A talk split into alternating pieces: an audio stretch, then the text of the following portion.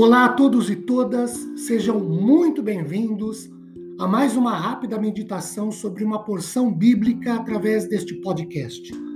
Meu nome é Ricardo Bresciani. Eu sou pastor da Igreja Presbiteriana Filadélfia de Araraquara, situada na Avenida Doutor Leite de Moraes, 521, na Vila Xavier.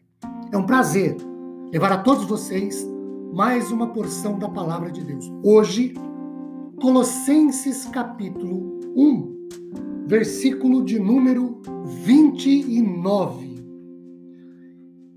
É para este fim que eu me empenho, esforçando-me o mais possível, segundo o poder de Cristo que opera poderosamente em mim. Quando lemos que Paulo escreve para esse fim, eu me empenho, esforço-me. Queridos, Paulo conclui aqui sua fala feita no versículo de número 28, como já vimos anteriormente, que tem o fato de anunciar, pregar, proclamar a Cristo. Das duas formas, advertir e ensinar as verdades positivas e fundamentais da palavra de Deus e da vida cristã e o objetivo de apresentar cada pessoa perfeita ou amadurecida em Cristo.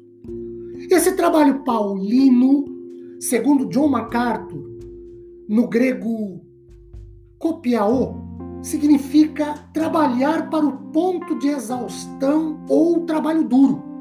Carson comenta que o termo trabalho denota um esforço intenso, enquanto no grego é uma palavra forte, por vezes usada para competições atléticas ou até brigas. Tra nesse trabalho duro, Paulo se empenha, se esforça, mesma palavra grega para agonizar, que se refere, segundo MacArthur, a competir num evento esportivo. E aí, uma tradução absolutamente possível é: para isso é que eu também trabalho até a exaustão, agonizando. Então, isso significa um trabalho dedicado, ou em que ele, Paulo, trabalha fervorosamente. E aí, ninguém pode servir a Jesus Cristo com sucesso sem esse trabalho duro, sem essa dedicação, sem esse trabalho fervoroso. Esse trabalho de Paulo, no qual ele se esforça, se empenha, é um trabalho cujo segredo, entre aspas, é o poder de Cristo. Ou seja, Paulo descreve o poder de Deus em Cristo operando poderosamente em sua vida. Com alegria, Paulo reconhece que a força para este esforço vem de cima.